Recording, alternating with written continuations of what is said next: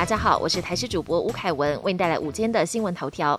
新北市中和某间国小今天也停课。根据了解，是一名学生的阿妈前往医院陪病，接受 PCR 裁检阳性，家人被框列接触者隔离进行裁检。小学生的 PCR 结果也是阳性，CT 值三十二。校方慎重因应，学童就读班级停课十四天。学校从今天起预防性停课三天。虽然病毒基因定序还在进行当中，但新北市府不敢大意。高度怀疑有可能是 Delta 病毒。新美市昨晚已经发布强化二级警戒，不仅医院及长照安养机构也禁止探视，医院陪病者仅限一人。另外集会人数也立刻缩减为室内五十人，室外一百人。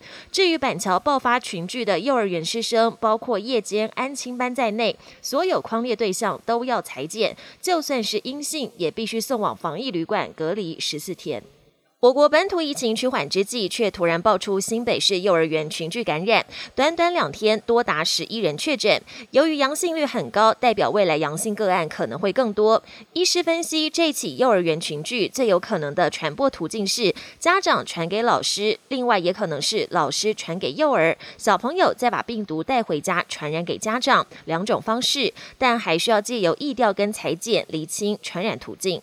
今年第十三号台风康森目前正在菲律宾东方海面，未来将朝南海方向移动。而另一个热带性低气压，日本气象厅已经宣布增强为今年第十四号台风灿树，路径朝台湾外海移动。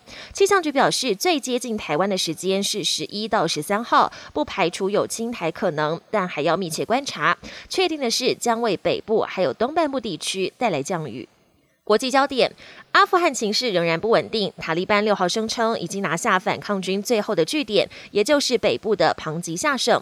网络上流传影片显示，塔利班已经占领庞吉下省的省长办公室，甚至传出领导反抗势力的阿富汗前副总统沙雷已经逃到外国。不过，反抗势力的发言人仍然强调，他们还守在当地，并没有放弃抵抗。另一位领袖更呼吁民众要站出来起义。美国最近迎来劳动节假期，很多民众闷太久，纷纷出游，却引发了政府跟传染病专家的担忧。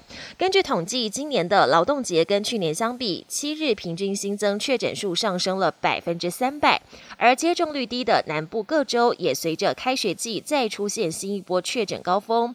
白宫则持续推动追加第三季的计划，预计最快在两周就能展开第三季接种。智利卫生当局六号批准六岁以上儿童接种中国制的科兴疫苗。